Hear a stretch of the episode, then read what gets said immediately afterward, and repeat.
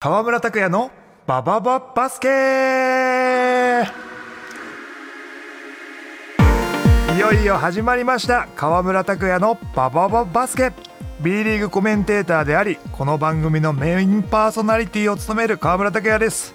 そして番組の進行という重大な責務を果たしてくれるのはこの方ですはい皆さんこんばんはどうも B リーグの実況をしてます野瀬祐介です皆さんどうぞよろしくお願いいたしますすいませんん出だしからカミカミでございます全然大丈夫ですねはいここからエンジン全開でもちろんですよ、はいこれから頑張っていきた伝えいなとることいっぱいありますからね、はい皆さんに楽しんでもらえるように取り組んでいきたいと思いますよろしくお願いします、はよろしくお願いしますもうね河村さんといえばね、まあ、元日本代表でもありますしあらはいもうパリパリねこれまでもですねバスケットボールを盛り上げてくれた、えーそんな方ではありますけれども今日は河村さんとともにですねいろんな話をしていきたいなというふうに思いますが、はい大丈夫ですか緊張してませんかめちゃくちゃ緊張してます今いやー YouTube でも配信されてるんですけどね、はいそうなんで汗すよかいてますね書いてますね。いや、あの、今回のね、このタイトルが、ババババスケっていうね。もうこのタイトルをずっとね、河村さんは先ほどから 口ずさんでくれてましたけれども、はいどうですか、このタイトルは。そうですねとってもバスケットボールにフォーカスされてて、そして皆さんの耳と記憶に残る残りますね。タイトルじゃないかなと思ってますけど、はいとにかく僕は言いにくくてずーっと練習してましたすごいんですよね、やっぱり、これプロだなと思って、さっきあの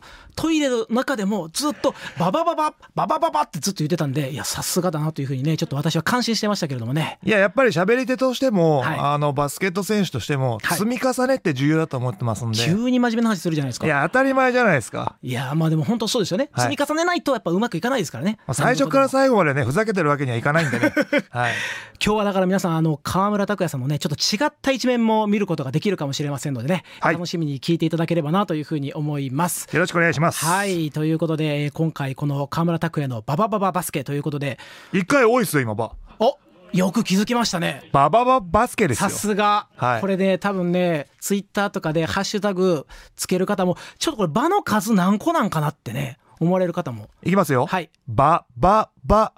バスケです。完璧ですねもうはいありがとうございます何回練習したと思ってるんですか。いやーもうそれこそですよあのもともとこうやっぱりこの MBS ラジオさんだとはい野球とかサはいッカーとかがね多い中でそうですね。バスケットボールがねこうやってフォーカスされるっていうのは非常に貴重な機会なんじゃないかなと思いますしこれを機にバスケットボールにぜひ興味を持っていただきたいというふうにねちょっと思ってたりもしますのであのーはい野球とサッカーはもう本当レジェンドなんですね。レジェンドはい、もうプロ組織としてですね、はいそこに今話題の B リーグそして B リーグに関わった僕がですね、はいバスケットボールの良さをリスナーの皆さんに一つでも多く伝えていきたいなと思ってますのでぜひ番組最後まで聞いてくださいもうあとはワールドカップもねありますんではいこの夏にはそうですねワールドカップが今年ね沖縄で開催されますねそうなんですよはいもうこの沖縄でのワールドカップも非常に楽しみですし、まあ、シーズンは終わったんですけれども、この夏にワールドカップがあって、えさらには秋には新シーズンが始まると。あっという間ですよ。だからずっと今年1年間はね、バスケットボール漬けっていうところもね、できるかもしれませんので。そうですね、はい選手のみんなにもオフシーズンがないですし、んファンブースターの皆さんにも休みはありませんはい。なのでね、ぜひぜひ、あの、今回初めてこのバスケット、大丈夫ですかめちゃくちゃ汗かいてますけど大丈夫です大丈夫です大大丈丈夫夫でですすかはいあの。そこは触れなくていいですあーいやいやね、ラジオなんでちょっと一応伝えといた方がいいかなと思って。大丈夫です大丈夫ですそかこはいいんですやめててありがとうございますさあということでね MBS ラジオからバスケットボールを盛り上げ盛り上げるためにねえースタートしていく番組ですけれども、はいどうでしょうこの日本でもバスケ盛り上がってる実感っていうのは若村さん感じますかそうですね、まあ、僕もあの B リーグで何年もプレーさせてもらいました、はいあその中でやはり毎年毎年各チームそして B リーグという組織が一歩一歩歩みを進めてですね、どんどんどんどん組織としてもチームとしても大きくなっていってるなと肌で感じてきましたので、はいそんな魅力をですねこの番組1時間の番組の中で皆さんに伝えていけたらなと思います。はいもう本当にねまさに盛り上がりを見せているこのバスケットボールをですね、えー語り尽くすというね、えーそんな内容になってる大丈夫ですかめちゃ大くち丈ゃあ夫のです大丈夫です、ね、もうそれ以上言わなくていいですあーありがとうございます。はい。さあ、このね、あの先ほどもお伝えしましたけれども、はい MBS ラジオではね、これまでスポーツといえばね、やっぱりこう野球っていう風な印象ありましたけれども、はいなんでこの番組が今回始まったかというと、これですね、バスケのおかげで家庭が円満になった MBS ラジオの E さんが、えー企画ししてスタートしたんですけど、なるほどはい、E さんのですね家庭の円満にこのバスケがすごく役立ったという形なんですね。はいということなのであのイーサにもうま恨まれないようにね我々ちょっと頑張っていかなきゃいけないなというふうに思ってたりもするんですが河村さんどうですかこの家庭円満の秘訣ちなみにあります僕に言わせていただくと、はい忍耐ですね忍耐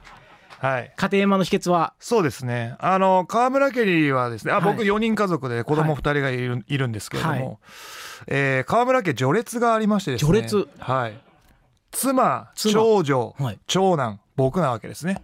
はややはり家族の中でも大黒柱としてはいパフォーマンスしなきゃいけないと思ってるんですよだけどその下から縁の下の力持ちとしてもパフォーマンスしなきゃいけないええー、そのためにはやはり忍耐が必要なわけえですよ。いやー、はい、これはね多分ね今日聞いているラジオリスナーの皆さんもものすごく参考になるんじゃないかなとそうですかね。はいいやいやもうそりゃそうですよそうですかやっぱりあやっぱり忍耐かというふうにね思ってる方々もね非常にいらっしゃるかなというふうに思いいまやですしもあとはやっぱり僕大切にしてるのはね笑うことですねああいいですね笑ってたらやっぱポジティブなことばっかり起きると思ってますし、はいみんなが楽しくいられると思ってますのでそういう意味ではやっぱり忍耐と笑顔忍耐と笑顔、はい複雑ですね複雑ですね、はいい、やまあそれだけねやっぱりこう難しいことをね日々皆さんもう成し遂げていただいているというところとどうしてこの笑顔になるためにね僕は川村さんの解説とかもね聞いていて、はいやっぱりこう面白いトークなんかが非常に多いなと思ってるんですけど、はいこの面白いアンテナっていうのはこうどういうふうに立ててるんですかうーん普段からですね、まあ、はい小さい時から人を笑わせるとか喜ばせるとかそういうのが好きだったので、えーやっぱり楽しかったら、まあ、プロ選手として活動してる時もそうなんですけれども、バスケットボールとすバスケットボール選手として頑張るのは当たり前のことだと思うんですね。おーその中で、えーいかに他の楽しさだったりとか、い自分の個性を見つけて家に帰ってもらってまた次見に行きたいなと思ってもらえるかが僕はキーだと思ってましたのでそういう意味ではやはり個性を出しつつその中にその人が喜んでくれる笑顔になってくれるそんな要素が組み込まれていたら僕は嬉しいなと思って今まで生きてきましたのでめちゃくちゃいいこと言ってますけどねいやえ本当ですかはい本当ですよびっくりした急に時間止まったんでちょっとびっくりしましたけどいやすいませんなんかあんまり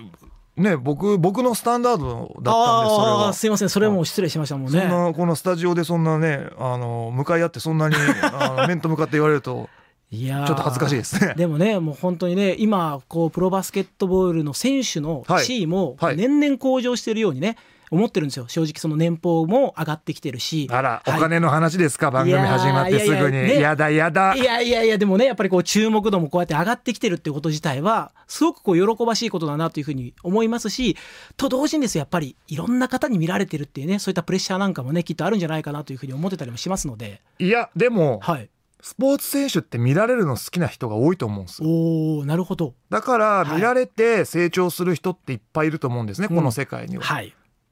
やっぱり見られて成り立つ職業だったり立ち位置だったりすると思うのでそこにこう恥じらいがあったりとか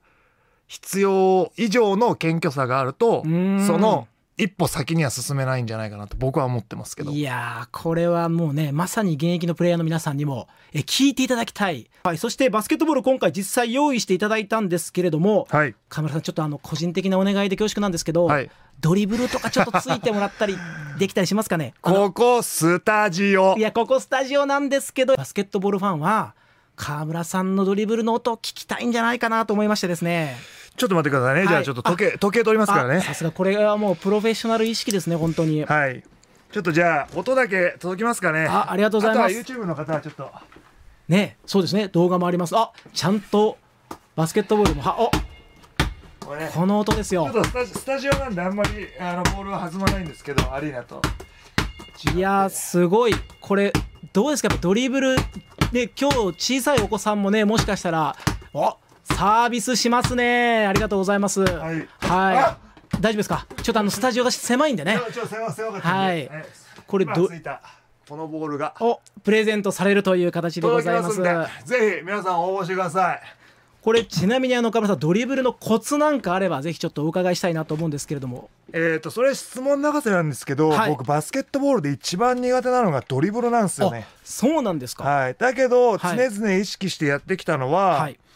えー必要以上に力まないこと必要以上に力まないことあとは、はいドリブルっていうのはリズムかなと思ってましてダンスに似た要素があるのかななんて僕は思ってるんですね。はいなので、えー NBA の選手だったりとか、はいアメリカでバスケットをやってる子たちっていうのは昔からヒップホップにこおうー慣れ親しんでるわけですよ。はははでヒップホップのテンポってやっぱこうノリノリな確かに感じがあるじゃないですかそのリズムで結構ドリブルしていると、えー素晴らしいリズムが生まれてくるんじゃないかなと思いますうんあといやははい手の、お程よい力の抜け感うんあとは手のひらを力まないそしてしっかりパーの手を開くことめちゃくちゃ具体的に言ってくれるじゃないですか今教えてって言ったからじゃないです か何言ってんですかすいませんあのねせっかくね今日ももしかしたらね、はいもうプロを夢見る子供たちが聞いてるかもしれませんので、はいちなみにあのシュートのコツも河村さんといえばねやっぱりスリーポイントシュートのイメージが個人的にすごくあるわけで、はいあの B リーグキャリアハイが9本でこれれあの歴代7位タイ、ありがとうございますなんですよはいそこまで調べていただいて、はい、シュートのコツどうですかシュートのコツはですね、はたくさんあるんですけど、ええシュートって手だけで打つイメージがあるかと思うんですけれども、はいそこは最終的な部分なんですね。えええ僕がよく子供たちにバスケットボールを教える時は、はい、膝の曲げ伸ばしの力をうまく使って、はいその曲げ伸ばしの力をうまく上半身に伝えつつえー最後のボールが離れる指先までえー集中することなんですね。あとはやはりどの競技もそうですけどボールにうまく回転を伝えること、うん、えーそして、えーあとはですねシュートを打った指先がちゃんとゴールに向いているかそんなところがしっかりできていると成長できるんじゃないかななんて思いますけどね。いやもう今のこの1分間の解説を聞いただけでもう子供たち多分ね今家でずっとスクワットとかじゃないですけどね膝を曲げ伸ばししながらシュートの練習なんかはねもしかしたらしてるかもしれませんから子供に限らずですねそこは。ああなるほど、はいもうあのー世の中のお父さん方もですね、はいあの奥様がもしかしたら洗い事洗い物をねしてるかもしれない